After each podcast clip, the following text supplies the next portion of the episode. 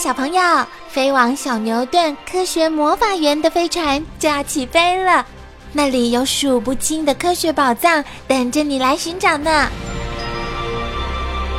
小朋友也可以请爸爸妈妈下载小牛顿 APP，到手机或平板上看好多有趣的动画电影哦。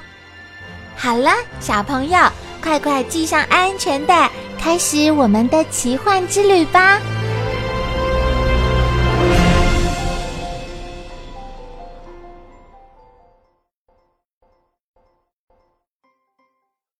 美丽的蜻蜓。羽化刚完成的蜻蜓是乳白色的，经过了一个晚上，身体就变成美丽的橙黄色，翅膀也展开变成透明的，再经过日光的照射，渐渐变得干燥硬化。这时看来真是漂亮极了。蜻蜓会飞以后，第一件事就是觅食。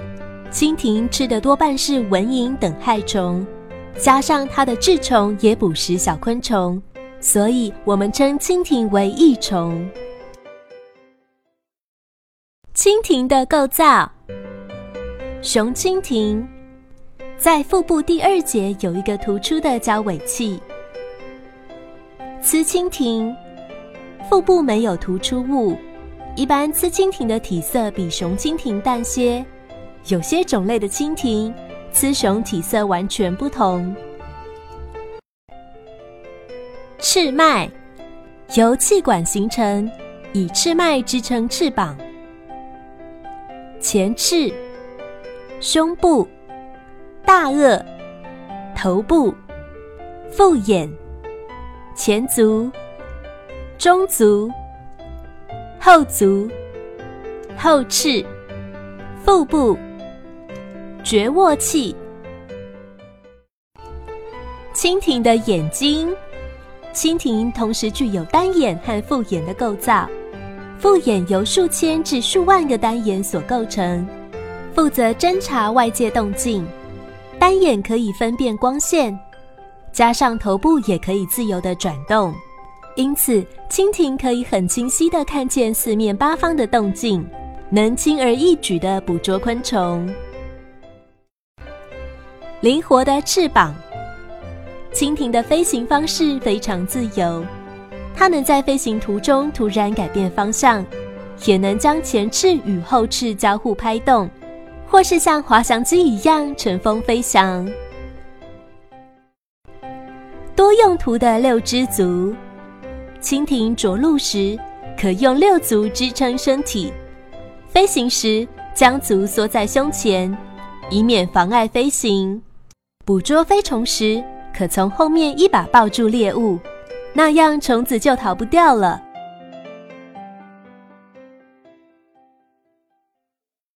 蜻蜓的生活史：蜻蜓的一生由卵到成虫的过程通常需经一年，但依种类的不同，也有长达七八年的。秋末时，雌蜻蜓把卵产在水里，卵在水中过冬。次年三月时，孵出一龄稚虫，成为足龄的成熟稚虫。经过八至十四次的脱皮后，水菜越长越大。夏初进行羽化，羽化后的蜻蜓以捕食昆虫为生。八九月时，雄蜻蜓开始飞向产卵地，在收割后的稻田或水边交尾。蜻蜓的种类，蜻蜓的祖先在两亿五千万年前就出现在地球上了。当时的蜻蜓非常大，翅膀展开有七十公分。今天我们常见到的蜻蜓，翅膀展开顶多只有十公分左右。现在让我们来看看几种台湾常见的蜻蜓：无霸钩蜓。又称为鬼蜻蜓、艳红蜻蜓，又称树莓蜻蜓，额有莓状黑纹，体型纤小。细钩春蜓，背部长有小刺，尾部有扇子形的附属物。